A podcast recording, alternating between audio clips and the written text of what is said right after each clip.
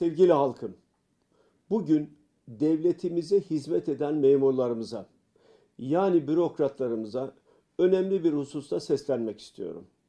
Sizi de buna şahitlik etmeye davet ediyorum. Unutmayın, Türkiye devletini şahıs devletine dönüştürmüş bir kişi ve ailesi var. Bu şahsın ve ailesinin kişisel çıkarlarına hizmet etmeye zorlanmış bir kısım devlet memurları var. Bazıları çok baskı altında. Bunun da elbette farkındayız.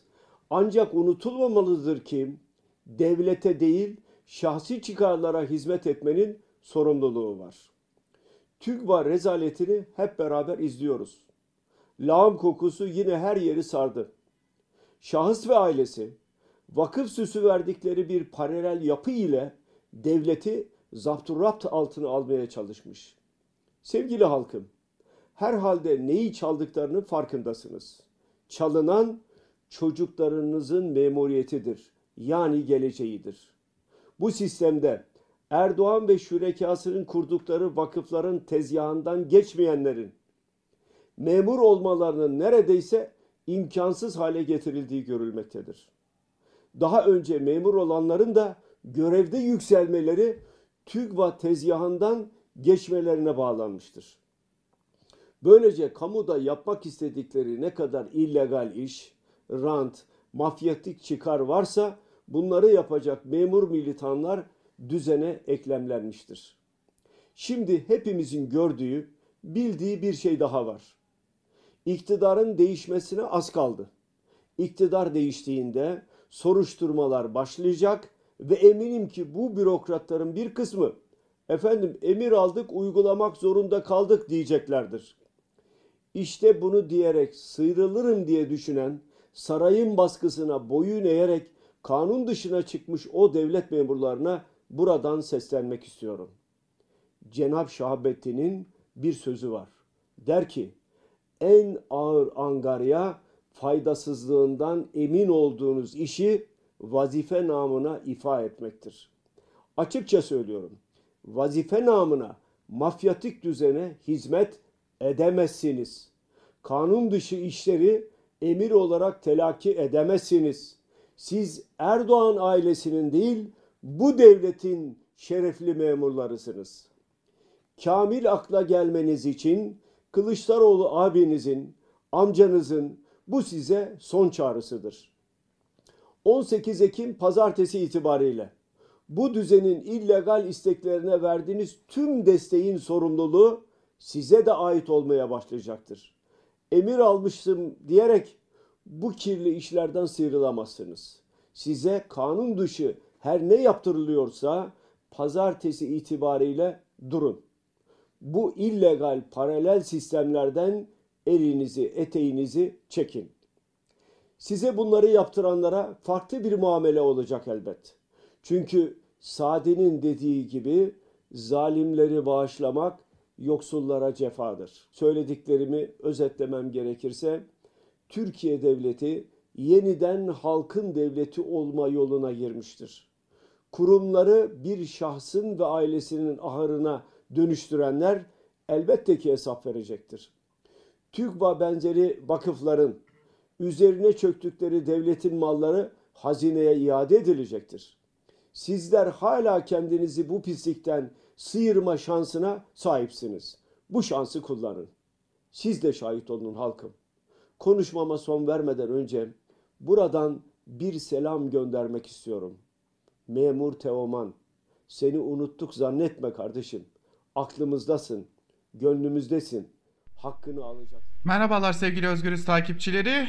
Programımıza CHP Genel Başkanı Kemal Kılıçdaroğlu'nun bir videosuyla başladık.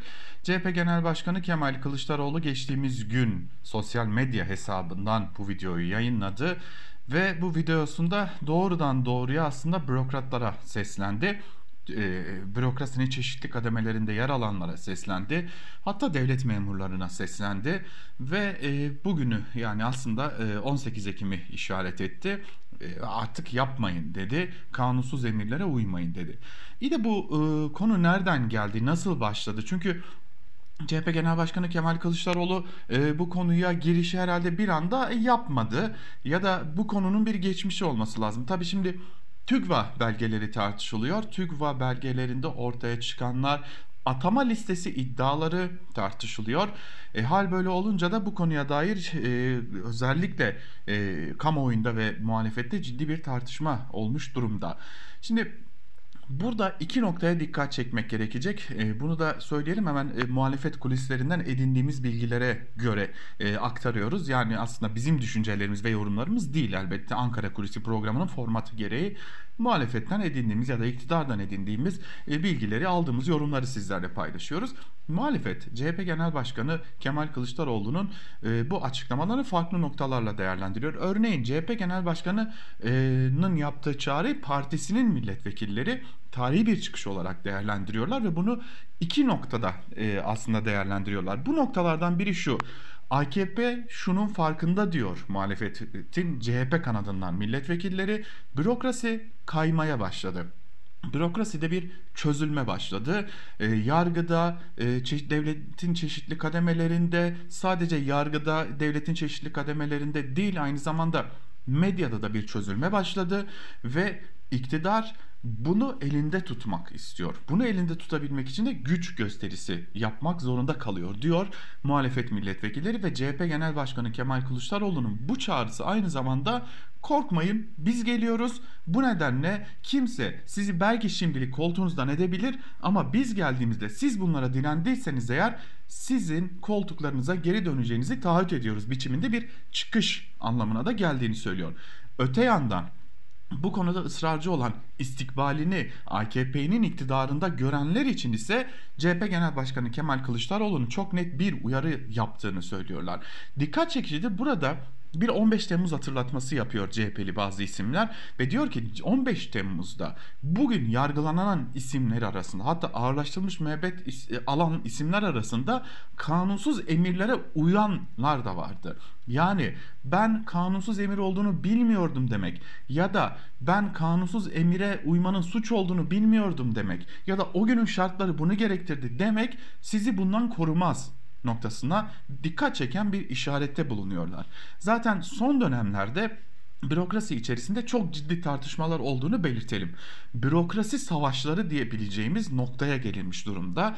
Muhalefet bir yandan bürokrasinin içine oynuyor ve bürokraside yer alan isimleri bürokratik e, konumdakileri hatta devlet memurlarını bakın uymayın bu işin sonu yargılanma olur noktasında uyarılar da bulunuyorlar. Şimdi hatırlayalım geçtiğimiz haftayı e, İyi Partili Aytun Çıray'la da bir görüşme gerçekleştirmiştik ve o görüşmenin ayrıntılarını da buradan paylaşmıştık.